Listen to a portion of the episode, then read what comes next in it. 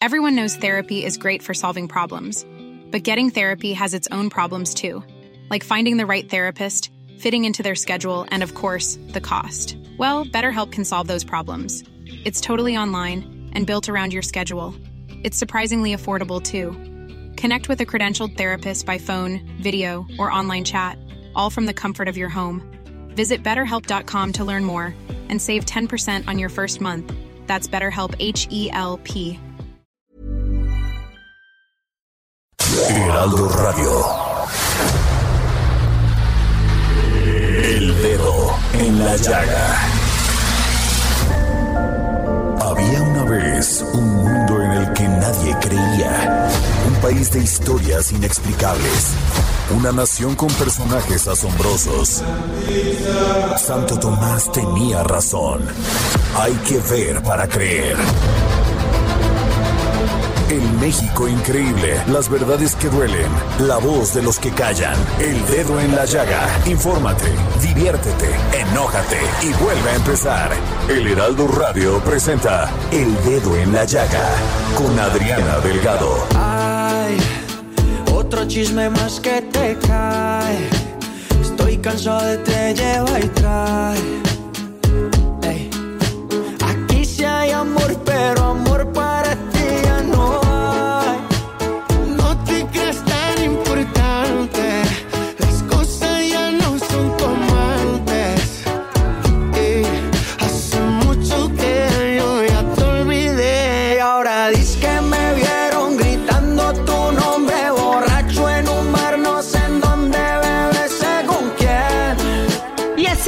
este dedo en la llaga en este viernes primero de diciembre del 2023. Y sí, el mes de la Navidad. Ya huele a ponche caliente, ya huele a romeritos, ya huele a reunión familiar, ya huele a amor. Y estamos escuchando a Karim León y Maluma con esta canción pegadora, según quién. Y ahora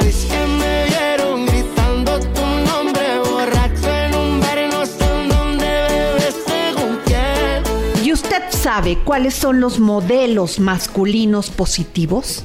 ¿Usted sabe sobre qué es la nueva masculinidad? Son clave para la reconciliación de los géneros. Escuchemos a Luis Castilleja, mejor conocido como Temach, un influencer y creador de contenido que promueve precisamente esta reconciliación. El Dedo en la Llaga. El Día del Hombre se conmemoró el 19 de noviembre desde que Thomas Oster, director del Centro de Estudios Masculinos de la Universidad de Missouri, Kansas, lo estableció en 1992. Un día poco celebrado, poco celebrado Luis Castilleja, mejor conocido como Temach, influencer y creador de contenido. ¿Cómo estás, Luis? Hola Adriana, mucho gusto y muchas gracias por la invitación y por el espacio. Luis, te sigo en tus redes. A veces polémico, a veces cuestionado, pero muchas veces también dices la verdad de lo que sienten los hombres. Y este tema de la nueva masculinidad que nace de una respuesta pues democrática y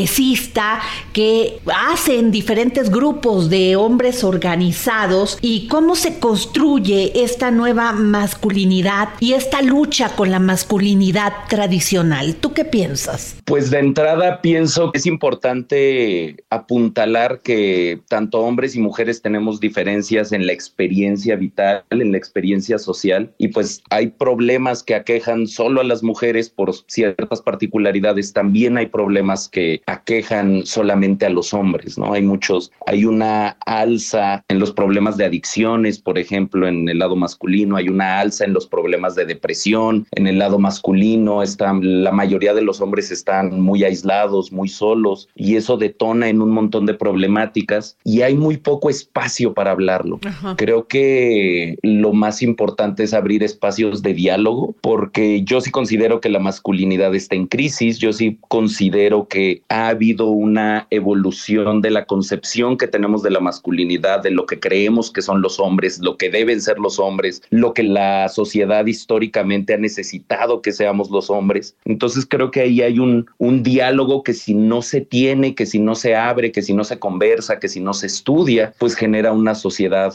convulsa que últimamente pues también lastima y destruye la autoestima de muchos hombres. Luis Castilleja, mejor conocido como Temach, influencer y creador de contenido. Las nuevas masculinidades se refieren a las nuevas formas de ser hombre. Esta transformación que incluye también el romper el vínculo entre la masculinidad y la violencia. Tenemos 11 feminicidios diariamente en este país, Luis. Y desgraciadamente son cometidos por los hombres. Ajá. ¿Tú qué piensas? Porque en toda esta narrativa que se ha apoderado la mujer en función de toda esta violencia, discriminación que se ha sufrido, pues de una u otra forma, gran parte ha sido el tema del patriarcado. ¿Qué piensas? Yo pienso de entrada que vivimos en una sociedad muy violenta, que asumir que solo existe la violencia del hombre hacia la mujer es un poco reduccionista.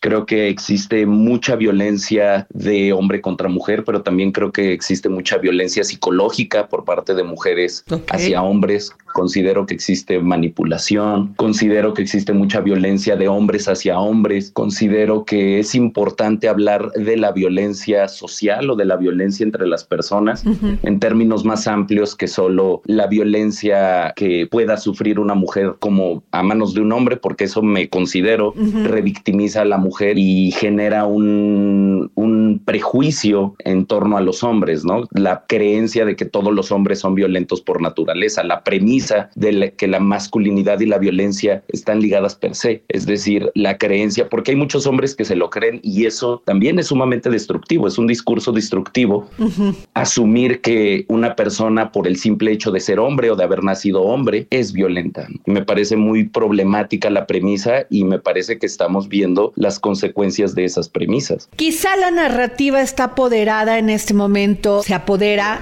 porque las mujeres somos las que estamos haciendo más visible el tema de esta violencia, la intrafamiliar y desgraciadamente son más los hombres, Luis. Pero sin embargo creo que esto que tú dices es muy importante. Creo que tanto pueden ser violentos los hombres como las mujeres y que es poco visible este discurso de parte de los hombres. Claro, y por lo mismo creo que es importante analizar los factores que detonan, por ejemplo, en hombres violentos, cómo son sus infancias, cómo son sus desarrollos sociales, es decir, más allá de villanizar y descalificar a un género entero por los actos de ciertas personas que puedan tener problemas emocionales, pues más bien aterrizar en dónde están sucediendo esos problemas, no para invisibilizarlos, sino para resolverlos, porque así como hablamos de la violencia que puedan ejercer ciertos hombres sobre las mujeres, también podemos hablar de mucha violencia que ejercen los hombres sobre sí mismos, ¿no? El problema del suicidio, estamos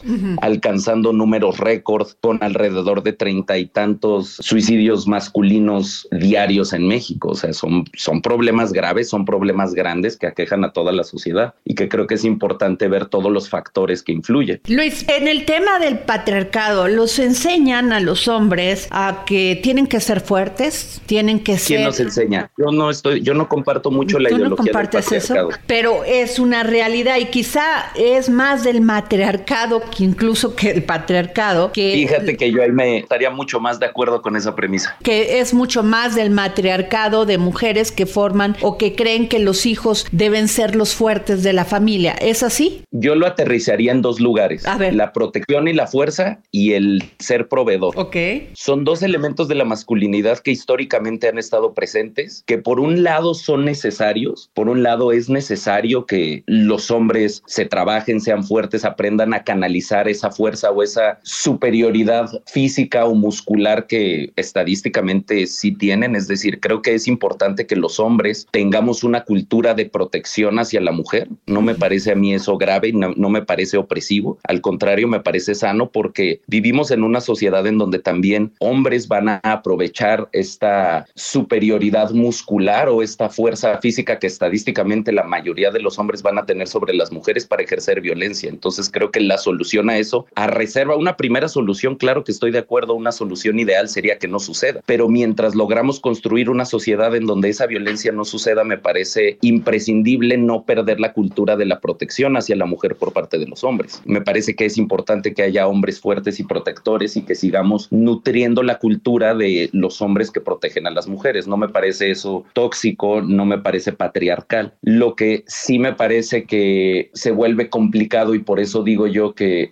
conecto más con la idea del matriarcado, pues es la idea del hombre que trabaja para resolverle la vida a las mujeres. Aunque no lo digamos públicamente, la mayoría de las mujeres eligen hombres proveedores para ser sus parejas, la mayoría de las mujeres no están dispuestas a mantener a un hombre y la mayoría de los hombres lo sabemos y sabemos que si queremos acceder a una experiencia familiar, a una experiencia afectiva por parte de una mujer, ya sea mamá o ya sea esposa, tenemos que proveer. Y eso es lo que nos abre la puerta al afecto y a las experiencias familiares y eso pues es una realidad triste del, de la experiencia masculina y es una realidad que tenemos que enfrentar y negociar porque tampoco podemos renunciar a ella, tampoco podemos decir los hombres deben de tener el espacio de no proveer porque alguien lo tiene que hacer. Entonces se vuelve un tema delicado, se vuelve un tema complejo de resolver porque también esa presión de ser el hombre proveedor es lo que detona muchas de las de los problemas de adicciones, esa responsabilidad, esa dificultad para canalizar las dificultades, las frustraciones, es lo que genera muchos de los problemas de autoestima y de depresión en los hombres. Te preguntaría aquí, ¿la equidad es igual a la igualdad? Yo creo que no. Yo creo que es importante ser iguales ante la ley. Yo creo que es importante reconocer y tener un lugar similar en estatus dentro de la sociedad. Yo creo que uno de los errores como sociedad tiene más que ver con no reconocer el valor de muchos de los aportes de lo femenino, de los aportes históricos de lo femenino. Creo que eso es importante trabajarlo como sociedad, pero sí creo que tenemos que reconocer que somos diferentes, que tenemos habilidades para cosas diferentes, que tenemos particularidades, que tenemos potencial en áreas distintas y creo que más bien hay que celebrar la diversidad entre hombres y mujeres más allá de tratar de, invisibilizarla y fingir que todo es igual y que nuestros cuerpos son iguales y nuestras mentes son iguales y nuestras capacidades son iguales en todos los sentidos. Luis Castilleja, ¿cuál sería estos modelos masculinos positivos y más normalizados? Pues yo más bien hablaría, más allá de hablar de un modelo masculino positivo, yo hablaría de la necesidad de encontrarlo. Ok. No creo que a la fecha tengamos un modelo masculino y creo que creo que vivimos en una era de destruir todo lo que anteriormente considerábamos como masculino y creo que hay cosas de quizá la masculinidad tradicional que vale la pena rescatar o que vale la pena revisar más allá de por el simple hecho de ser masculinidad tradicional destruirla por completo, ¿no? También creo que hay elementos de la masculinidad tradicional que no son conducivos a una sociedad sana y que también tenemos que cuestionar. Pero creo que el cuestionamiento sobre qué debe ser la masculinidad o qué es un modelo de masculinidad debe ser más amplio que solo la cancelación de todo lo que es masculinidad tradicional, que considero es lo que nos está pasando ahorita como sociedad. Estamos cancelando todas las posibilidades de masculinidad tradicional cuando seguimos necesitando de la masculinidad tradicional. Entonces se genera ahí una contradicción que me parece destructiva. Luis, ¿qué sienten los hombres cuando en una mesa, en una reunión, las mujeres los acusan de machos al expresar una posición sobre precisamente rescatar esta masculinidad? Miedo la primera palabra que se me viene a la mente es miedo. El ser humano, el Homo sapiens, somos un animal de, validación. Nos importa lo que piensen las otras personas de nosotros, nos importa lo que piensa nuestra familia, nuestra tribu, nos importa lo que dicen las mujeres, nos importa si las mujeres se sienten víctimas, si se sienten en peligro, pero por lo mismo nos importa la opinión de las mujeres con respecto a, a lo que nosotros opinamos, sentimos o creemos. Y entonces cuando un hombre hoy en día levanta la voz y dice yo no estoy de acuerdo con esto, esto no me funciona a mí, esto a mí no me parece conducivo a una relación sana, pues automáticamente se le descalifica y se le cancela, se le tacha de machista, se le tacha de misógino y pues esas son dos palabras muy fuertes en la experiencia masculina porque te censuran, te ciencia. Yo creo que para generar una comunicación mucho más amplia es importante que no exista la censura y más bien que exista el diálogo. Yo por eso agradezco mucho estos espacios porque generan diálogo entre posturas que tal vez pueden no estar estar de acuerdo y creo yo que a partir del diálogo hay crecimiento. Hay crecimiento tanto del prejuicio que se pueda tener sobre mi persona y sobre lo que yo explico, tanto como lo, el prejuicio que yo puedo tener sobre otras ideologías, ¿no? Y entonces creo que el poder dialogar amplifica y nos ayuda a expandir nuestras ideas, pero creo que en el hogar se vuelve difícil. Tengo muchos, muchas de las personas que comparten mi contenido que pues, sufren de violencia en sus casas por parte de sus hermanas o por parte de sus mamás por expresar lo que, lo que sienten, lo que ven, lo que viven. Entonces creo que es importante abrir esos espacios de, de diálogo, porque creo que estos diálogos no solo los tenemos que tener nosotros, los que estamos en la luz pública, ni los creadores de contenido. Creo que estos diálogos tienen que suceder adentro de las casas. Así es. Luis, ¿tú qué piensas? ¿Ejerce más la violencia psicológica el hombre o la mujer?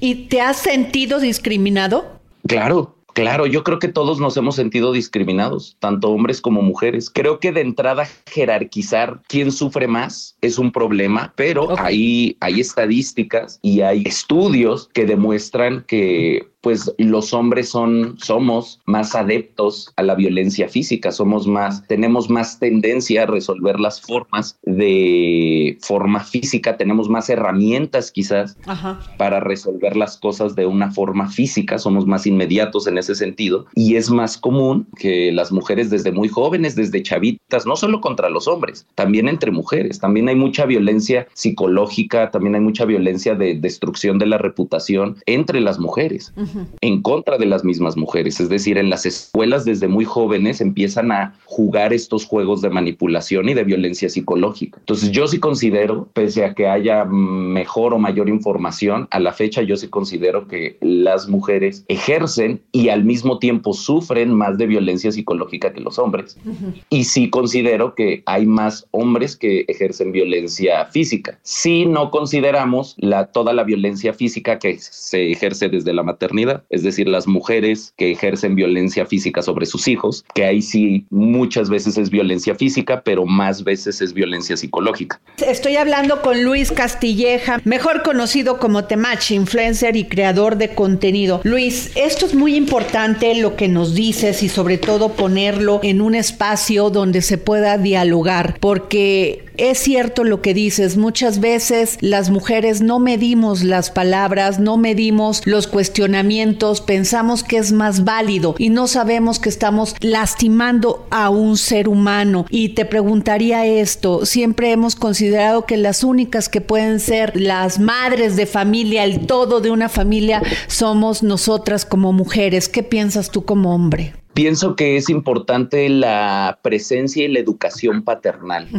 Pienso que la paternidad y la maternidad se alimentan una de la otra, son un gran complemento. Creo que tenemos un problema, creo que el problema de los papás ausentes toca en un montón de lugares y genera un montón de consecuencias. Creo que tenemos que revisitar el rol del papá más allá del proveedor. Creo que es importante reconocer, valorar y aplaudir a los hombres proveedores, pero también tenemos que estar presentes no solo en lo económico, sino también estar presentes en lo emocional. Creo que un poquito conectando con el punto anterior, lo que decía sobre que a veces no se mide, pues hay mucho esta conciencia de que el hombre no tiene sentimientos por parte de todos lados de la sociedad. Es decir, hay muchas mujeres que genuinamente ven a los hombres como objetos, como objetos que proveen, que no sienten, que no les duele, que no les pasa. Y también hay muchos hombres que tienen ese autoconcepto en ellos mismos, ¿no? Que ellos no sienten, que a ellos no les pasa, pero pues el Homo sapiens es un animal emocional, seas hombre o seas mujer. Entonces es importante la salud emocional, es importante los lazos emocionales entre padres e hijos, es importante cuidar los lazos emocionales entre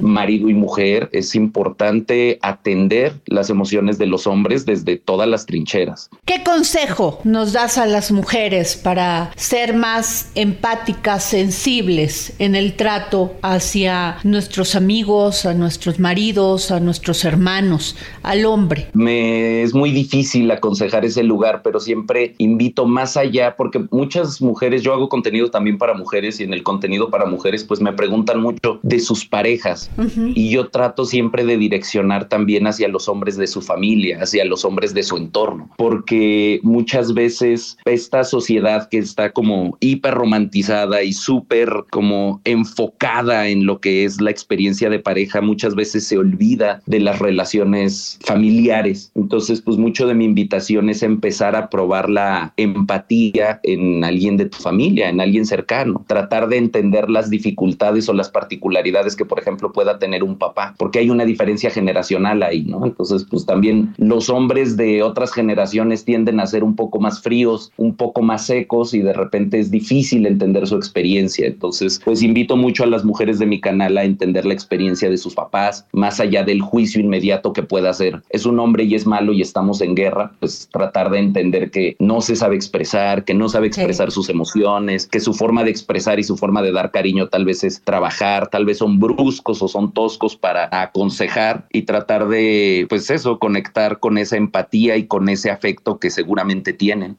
Muchas gracias, Luis Castilleja. Gracias por esta entrevista. Sin duda alguna, vamos a reflexionar mucho las mujeres sobre tus puntos, sobre tus reflexiones de esto que casi no hablamos, que es la nueva masculinidad y cómo ser sensible a ellas. Claro que sí. Muchas gracias, Adriana. Y siempre es esa la invitación, ¿no? La reflexión, la reflexión y el diálogo. Tanto lo hago con los hombres en mi canal para los hombres como lo hago con las mujeres. También mucho de mi contenido, a pesar de que se malinterpreta como un ataque a lo femenino, en realidad tiene que ver con la reflexión y la búsqueda de la empatía en los hombres a entender la experiencia femenina. ¿Dónde te localizamos, Luis? ¿En qué? ¿En tus redes sociales? ¿Nos puedes dar dónde te localizamos, por favor? Claro que sí. El tema Hago lives en YouTube los martes y en Facebook los jueves. Estoy como el Temach, el Temach oficial en Facebook, en Instagram, en TikTok. También hago mucho contenido. En todas las redes pueden encontrar a el Temach. Muchas gracias, mi querido Luis Castilleja. Gracias. Muchas gracias, Adriana, y un saludo a toda tu audiencia. Estás escuchando El Dedo en la Llaga con Adriana Delgado.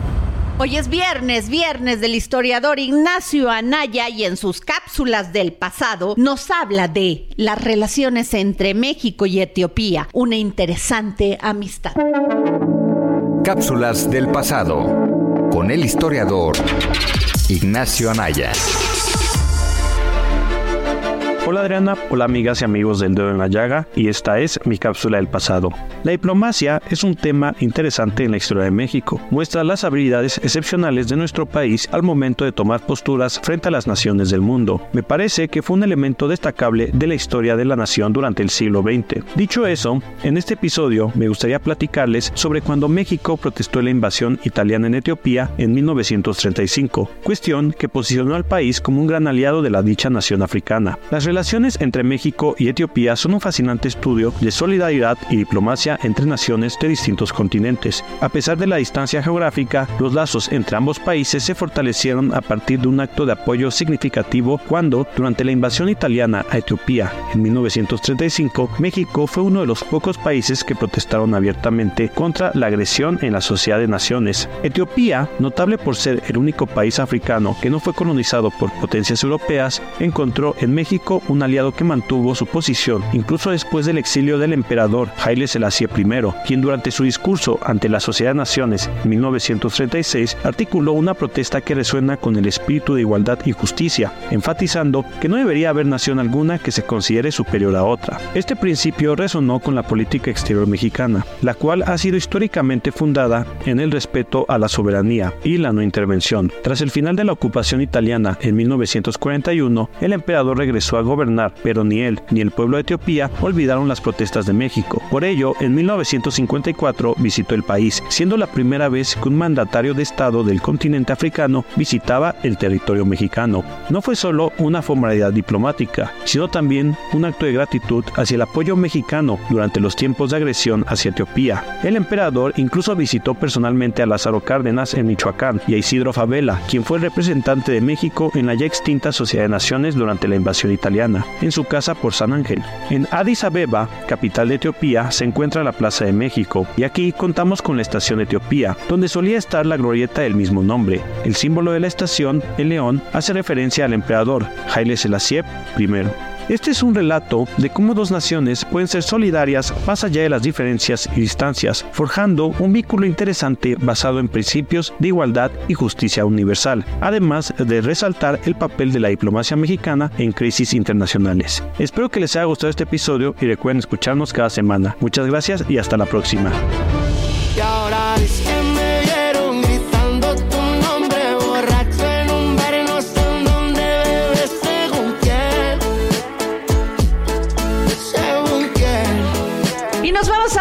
Y regresamos para seguir poniendo el dedo en la llaga en este viernes primero de diciembre. Y recuerden mis redes, arroba Adri Delgado Ruiz.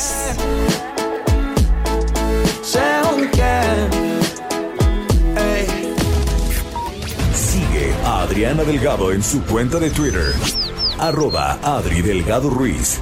Además, te invitamos a enviar tus opiniones y comentarios en texto o por mensaje de audio a través de WhatsApp al 55 2544 3334. Y si quieres escuchar El Dedo en la Llaga de El Heraldo Radio, en cualquier momento y donde quiera que te encuentres, descarga el podcast disponible en Spotify y iTunes.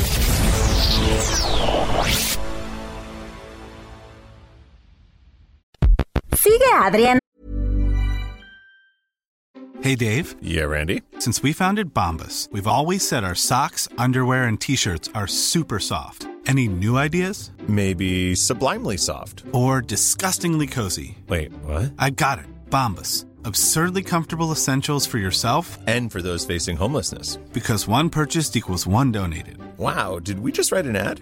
Yes. Bombas. Big comfort for everyone. Go to bombas.com slash ACAST and use code ACAST for 20% off your first purchase. Delgado en su cuenta de Twitter en arroba Adri Delgado Ruiz. Y envíanos tus comentarios vía WhatsApp al 55 25 44 33 34 o 55 25 02 21 04. Adriana Delgado entrevista en exclusiva al historiador y divulgador cultural Enrique Ortiz García. ¿Cuál era el papel de la mujer en estas culturas? Sí, la mujer, por ejemplo, tenía el mismo, la misma importancia que un hombre. Esto es muy importante de mencionarlo, pero cada quien desempeñando el rol que le tocaba y las obligaciones que tenía. No pueden ser las mismas obligaciones, ¿verdad? En aquellos tiempos no lo consideraban así. ¿No había guerreras? No, y es, es justamente el ejemplo que te quiero compartir. Las mujeres, el campo de batalla de las mujeres no era pues ir a, a las guerras floridas y pelear contra otras mujeres de Tlaxcala o de Huejotzingo, no. El campo de batalla batalla de las mujeres era la labor de parto. Ese era eh, el momento de batalla de guerra y es como una mujer era una guerrera nata, porque como tú sabes en aquel momento pues había muchísimos embarazos, no había técnicas anticonceptivas y finalmente pues llegaba el momento en que podía fallar algo, ¿no? Al dar a luz y la mujer se desangraba. Su hijo o su hija simbólicamente era el guerrero capturado que ella ofrecía a los dioses, su ofrenda humana. Jueves 10:30 de la noche, El dedo en la llaga Heraldo Televisión. Y regresamos aquí al dedo en la llaga. Síganme en mis redes, arroba Adri Delgado Ruiz. Usted sabe las consecuencias de tener esta terrible enfermedad llamada la diabetes. En México todos los días, cada año, mueren personas por esta terrible enfermedad. Y le realicé una interesante entrevista a la doctora Erika Bakov Ayar, psicóloga y educadora en diabetes. El dedo en la llaga. Y tengo en la línea a la doctora Erika Bakov Alar, quien es psicóloga, maestra y educadora en diabetes certificada de la Asociación Mexicana de Diabetes en la Ciudad de México. Y hablamos de esto, el 18.4 de la población mexicana mayor de 20 años tiene diabetes. Y ha sido un tema porque incluso la OCDE dice que México es uno de los principales que sufren este problema, esta enfermedad en los países más avanzados. ¿Qué nos puede decir, doctora?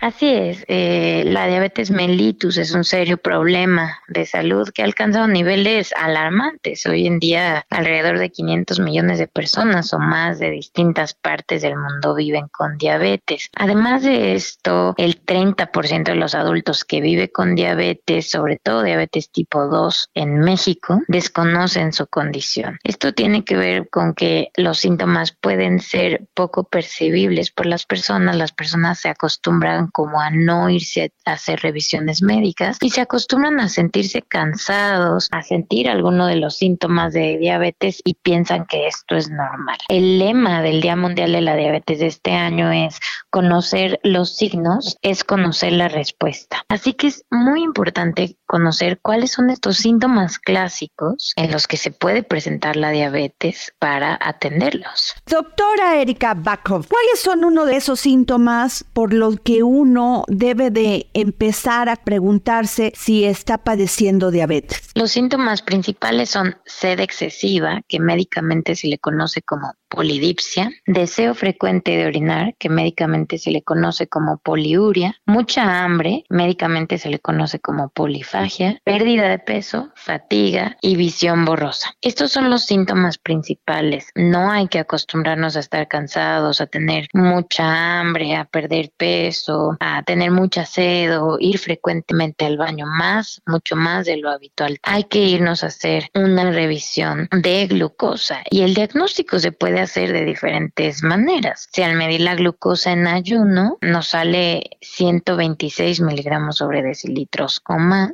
si al medir la glucosa dos horas después de haber consumido eh, alimentos nos sale en 200 miligramos sobre decilitros o más. Y también nos podemos hacer una prueba de hemoglobina glucosilado, de glucosilada y si el resultado es igual o mayor a 6.5, también nos puede dar el diagnóstico o una glucosa al azar, o sea, en cualquier momento al azar y si la glucosa es mayor a 200, eso también puede indicarnos diabetes. Siempre hay que acudir a nuestro médico para solicitar que nos haga los estudios y nos confirme este diagnóstico en conjunto con los síntomas que estamos presentando. Doctora Erika Bakov Alar, psicóloga, maestra y educadora en diabetes certificada, ¿por qué los mexicanos tenemos esta incidencia de padecer diabetes? ¿Qué hay en nuestra alimentación que lo provoca? Esto es algo muy común, pensar que solamente tienen que ver con el peso o la alimentación o con hábitos. En realidad lo cierto es que hay factores de riesgo en la población mundial y sobre todo en México. Hay algunos de estos factores que no son modificables modificables, digamos, que aunque estemos delgados o tengamos buenos hábitos, tenemos algunos factores de riesgo que están ahí y que pudiéramos desencadenar, sobre todo diabetes tipo 2. Estos factores no modificables son la herencia, por ejemplo, si tenemos familiares de primer grado con diabetes tipo 2, la raza o la etnia, también las mujeres a quienes se diagnosticó diabetes gestacional, después pueden desarrollar diabetes tipo 2 o si tenemos más de 35 años, ya tenemos más riesgo o si tuvimos ovario poliquístico o pesamos menos de 2.5 o más de 4 kilos al nacer, digamos. Nada de esto lo podemos modificar, ya está como parte de nuestras condiciones, pero hay algunos factores que sí podemos modificar, que son modificables, por ejemplo, la alimentación, si tenemos alimentación poco saludable, eso es algo que podríamos cambiar. También colesterol y triglicéridos altos,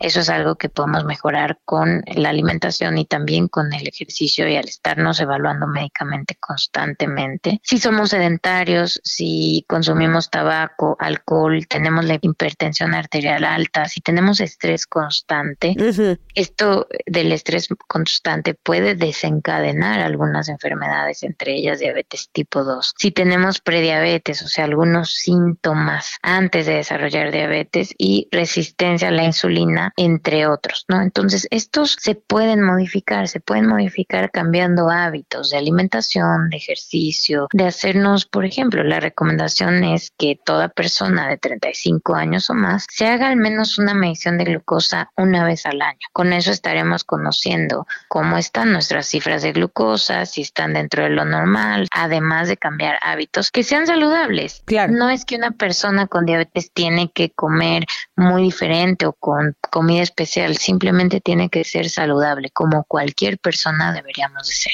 Esto es muy importante porque finalmente mucha información que a veces es falsa, dice, no puedes comer mucho dulce o tampoco entendemos mucho el tema de ser prediabético. Cuando te dicen ya estás en esta etapa de prediabetes, ¿qué se tiene que hacer? Se tiene que prevenir, digamos, la glucosa, tenemos glucosas normales que son de 70 a 99 o abajo de 140, esa es la glucosa que cualquier persona sin diabetes o sin prediabetes debería de tener. La prediabetes es cuando la glucosa ya en, ayuno está entre 100 o entre 125 y dos horas después de 140 a 199, digamos. No está ya en diabetes, pero está más alta. Y entonces si lo atendemos ahí y vamos a consulta médica, a veces los médicos mandan algún tipo de medicamento oral que puede acompañar a, a regular la glucosa, puede ayudar a regular estos niveles y además mandan un plan de alimentación saludable, hacer ejercicio, cambiar hábitos y en ese momento puede retrasarse o evitarse la aparición de diabetes tipo 2. La diabetes tipo 2 es un tipo de diabetes que sí se pudiera prevenir o retrasar su aparición si la encontramos a un eh, buen momento, ¿no? En este estadio. Y ya diabetes, como les decía, es cuando en ayunas está en 126 o más y eh, en ayuno y la glucosa dos horas después está en 200 o más. Estos son los números, ¿no? Pero si todos cambiáramos hábitos y si todos empezáramos a mejorar nuestra alimentación, tomar más agua, podríamos estar evitando o retrasando que aparezca. Eh, doctora, la tasa de mortalidad por diabetes aquí en México aumentó de 59 a 65 decesos por cada 100 mil personas en este periodo. Y Usted sabe que están de modas muchas dietas, unas que te piden nada más dejar los carbohidratos, de basar tu dieta en proteínas y esto para bajar de peso rápido. ¿Usted qué piensa de todas estas dietas que han salido últimamente, la keto, en fin, de todas estas? El tratamiento debe ser individualizado. No podríamos decir esto siempre funciona para todos o esto no funciona. Habrá quien les funcione una u otra cosa y está bien. Lo que yo les diría es, la diabetes en sí misma no es causa de complicaciones crónicas ni de muertes. La diabetes bien cuidada y bien tratada es causa de nada, simplemente de una buena salud y de calidad de vida. Una diabetes maltratada, o sea, quiere decir que no hacemos ajustes en el medicamento, no hacemos ajustes en la alimentación, no hacemos cambios en nuestra rutina de ejercicio. Eso, el mal tratamiento, eh, eh, digamos, o el mal apego al tratamiento, es lo que causa una complicación. Claro, es una condición crónica de salud. A largo plazo no hay cura hasta el momento, pero sí se ha visto resultados muy exitosos en personas con diabetes o con diabetes tipo 1, tipo 2, diabetes gestacional, que tienen una vida exitosa con diabetes. Esto tiene que ver con tener un equipo interdisciplinario, apegarnos al manejo y saber que estamos haciendo lo mejor posible para este autocuidado. Esto nos dará como resultado una gran satisfacción personal de saber que podemos tener muchísimos años de diagnóstico y estar bien, ver bien, tener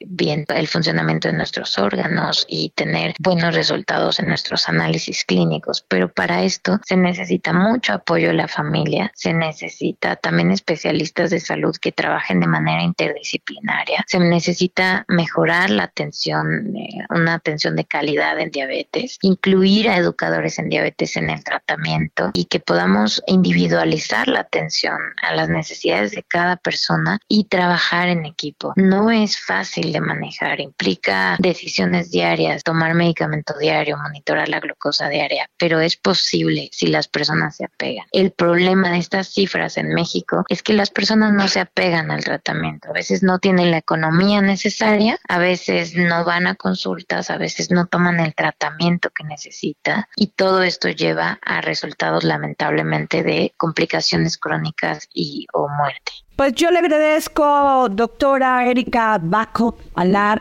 psicóloga, maestra y educadora en diabetes certificada, que nos haya usted tomado la llamada. Muchísimas gracias, gracias a ustedes por la invitación. Les quiero platicar como cierre que tenemos un libro en la Asociación Mexicana de Diabetes, se llama Viviendo Sanamente con Diabetes Tipo 2. Este libro lo pueden adquirir en la asociación, lo tenemos impreso. Nuestra página de internet es www www.amdiabetes.org. Nuestros teléfonos son 55 16 87 29 y 55 16 87 00. Nuestras redes sociales son ASOCMEX diabetes o nos buscan también como Asociación Mexicana de Diabetes en la Ciudad de México. Mi nombre es Erika Bakov, estaré encantada de conocerlos, de acompañarlos y que se acerquen a tener educación. Se puede tener una vida saludable con diabetes. Es importante educarnos, informarnos y hacer algunos cambios y si sabemos que estamos haciendo lo mejor posible, podemos vivir con calidad de vida, retrasar complicaciones y estar bien. Búsquenos, los invito a leer este libro está escrito de manera clara, sencilla y esperanzadora, tanto para público en general, para personas que viven con diabetes tipo 2 y para sus familiares y también para profesionales de la salud. Así que esperemos que sea un recurso que pueda ayudar a mucha gente. Muchísimas gracias por la invitación. A usted. Muchas gracias. Hasta luego. Estás escuchando a Adriana Delgado en El Dedo en la Llaga. Y desde Argentina y en exclusiva para el dedo en la llaga, el gran filósofo y escritor Hernán Melana, que hoy nos habla sobre la resiliencia. Filosofía, psicología, historias con Hernán Melana. Hola Adriana y oyentes del dedo en la llaga. Bienvenidos a otro episodio de Filosofía, Psicología, Historias. Hoy quería hablar con ustedes acerca de la resiliencia, que es un concepto que proviene del latín resilio, que significa volver atrás o rebotar, y que en el contexto actual se utiliza para describir la capacidad de las personas para adaptarse y recuperarse frente a situaciones que les son difíciles, que les son adversas, que no le permiten avanzar en la vida, que le generan frustración, que le generan dolor. Y para hablar de la resiliencia quería ilustrar este episodio con un cuento que me dijeron que es originario del norte de España y que cuenta que el diablo, después de que el mundo había sido creado, quería dormir porque se encontraba muy cansado de admirar la creación y pasó junto a una pequeña flor con forma de campanilla y mm, la miró pensando en la perfección de lo creado, pero su naturaleza diabólica no le permitió alegrarse con esa belleza y decidió aplastarla con su pie. Se recostó debajo de un árbol frondoso y cuando había conciliado el sueño, un pequeño ruido de campanillas lo despertó y miró hacia donde venía el ruido y allí estaba la plantita erguida y el sonido provenía de ella. Así que el diablo se levantó y la volvió a aplastar con su pie cuando volvió a conciliar el sueño. Volvió a despertarse por el mismo ruido y volvió a ver a la pequeña planta que estaba haciendo sonar la campanilla gracias a la brisa que por allí pasaba. Furioso, el diablo se levantó la volvió a aplastar con el pie, pero además empezó a saltar sobre ella y empezó a desparramar la tierra y aplastarla para que nunca más pudiera emerger. Y así estuvo un rato saltando. Satisfecho por haber eliminado finalmente a la pequeña planta, se dedicó a dormir como él quería. Y pudo conciliar el sueño, y así durmió toda la noche. Pero por la mañana Apenas las primeras luces del sol empezaban a iluminar el mundo, el diablo se despertó con un sonido ensordecedor y miró alrededor y había cientos de campanillas que estaban sonando, que habían brotado porque él había esparcido las semillas. Desesperado, se tapó los oídos y salió corriendo. Es por ello que decidió vivir bajo la tierra para poder dormir tranquilo. Y esta historia me hace acordar a alguna frase de Víctor Frankl, quien decía que tenemos la libertad de elegir nuestra actitud ante cualquier conjunto de circunstancias. Es decir, nosotros también podemos volver atrás o rebotar, tal como lo dice la palabra resiliencia en su origen, para transformar lo que nos sucede, para que cuando nos aplasta una situación, cuando nos aplasta una circunstancia, cuando nos destruye una relación con un otro, también podemos volver a brotar como la campanilla que necesitó de ese ataque destructivo, que necesitó morir de alguna manera para poder reproducirse y salir con mucha más fuerza. Eso es lo que nos pasa a todos nosotros cada vez que nos encontramos en una situación que nos resulta destructiva. Ese es el ciclo de la naturaleza. Esas son las dos fuerzas que tenemos, las pulsiones de vida y de muerte. Así resulta todo. Para que algo comience, algo tiene que terminar. Y ya que hablé de Víctor Frankl, me despido con una frase de este psicólogo que ha sido tan importante en el siglo XX y que aplicaba la resiliencia en su terapia y que decía frases como esta con la que termino hoy, que dice así, el que tiene un porqué para vivir se puede enfrentar a todos los comos. Gracias Adriana y oyentes del dedo en la llaga. Si quieren escuchar más episodios de filosofía, psicología, historias, pueden hacerlo a través de diferentes plataformas sociales como Spotify, Spreaker, iBox, YouTube, Apple Podcast, etc. Soy Hernán Merana y espero encontrarme con ustedes nuevamente la próxima semana. ¿Y usted sabe lo que le podría ocasionar inyectarse biopolímeros con fines estéticos? Pues esto se debería de prohibir porque causan un gran daño al organismo. De esto nos habla la periodista en temas de salud Maribel Ramírez Coronel.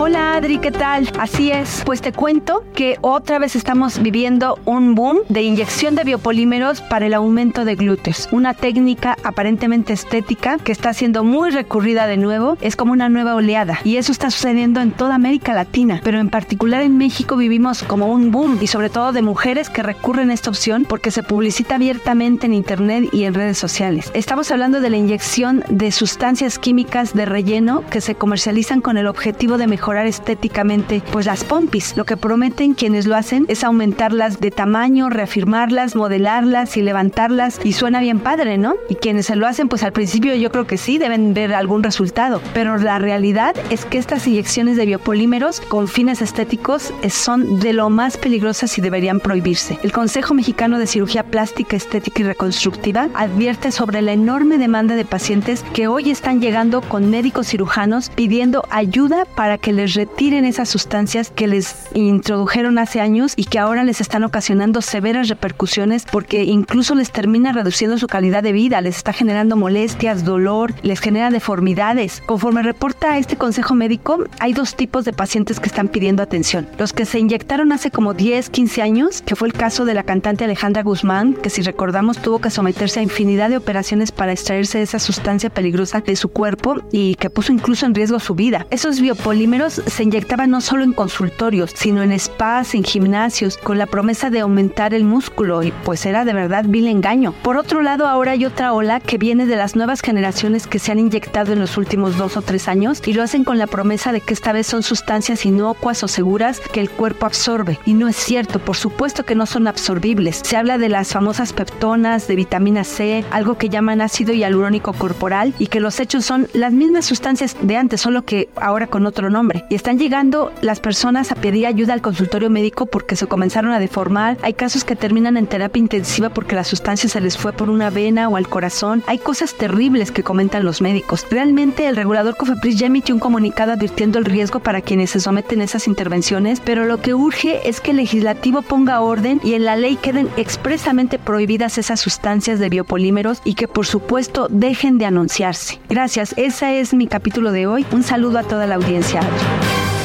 Y hoy es viernes de comer y beber bien. ¿Y quién más que Miriam Lira y su momento GastroLab, que hoy nos habla sobre el arranque gastronómico de la temporada decembrina, los antojitos navideños que ya podemos disfrutar?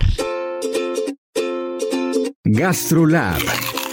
Historia, recetas, materia prima y un sinfín de cosas que a todos nos interesan. Hola, ¿qué tal Adri? Amigos del dedo en la llaga, la temporada decembrina es sinónimo de celebración, unión familiar y por supuesto delicias gastronómicas que capturan la esencia de estas festividades. A medida que diciembre se despliega, las cocinas de todo el mundo comienzan a emitir aromas que evocan recuerdos y crean nuevos. Esta primera semana de diciembre no es la excepción y ya podemos disfrutar de una variedad de antojitos navideños que deleitan el paladar y calientan el corazón. Una de las estrellas de la temporada es el tradicional panettone, un pan dulce de origen italiano que se ha convertido en un favorito mundial. Con su textura esponjosa y trozos de fruta confitada o chispas de chocolate, es el acompañante perfecto para un cafecito calientito o un vaso de vino espumoso. En México, los tamales navideños comienzan a tomar protagonismo. Rellenos de sabores que van desde el dulce hasta el picante, estos paquetes de masa cocida al vapor, envueltos en hojas de maíz, son una muestra de la rica diversidad culinaria de todos nuestros países. En Alemania, los mercados navideños ya están sirviendo sus famosos Glühwein, un vino caliente especiado que promete mantener a raya el frío del invierno. Este brebaje cargado de sabores como canela, clavo y anís estrella es la definición perfecta de la Navidad en una taza. No podemos olvidar los dulces, los polvorones y mantecadas españolas con su textura que se deshace en la boca y su sutil sabor a almendra son un regalo para los sentidos. En los Estados Unidos, las galletas de jengibre ya están adornando las mesas esperando ser decoradas con colores vibrantes y diseños festivos. Cada uno de estos antojitos no solo ofrece un sabor exquisito, sino que también lleva consigo historias y tradiciones. Son un recordatorio de que aunque las celebraciones navideñas puedan variar en diferentes partes del mundo, la alegría y el espíritu festivo son universales. Así que mientras nos adentramos en la temporada decembrina, es el momento perfecto para explorar estos sabores y tradiciones,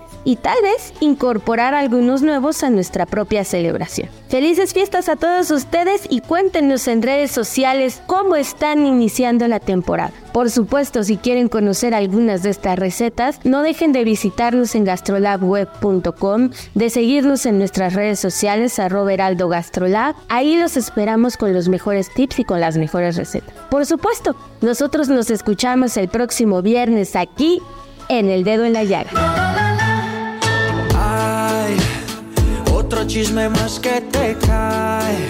Y así llegamos al final de este dedo en la llaga, inaugurando la temporada de Sembrina. Sí, porque hoy es viernes primero de diciembre. Gracias por escucharnos, pero sobre todo, gracias por permitirnos entrar en su corazón. Tenga usted un gran fin de semana con sus seres queridos.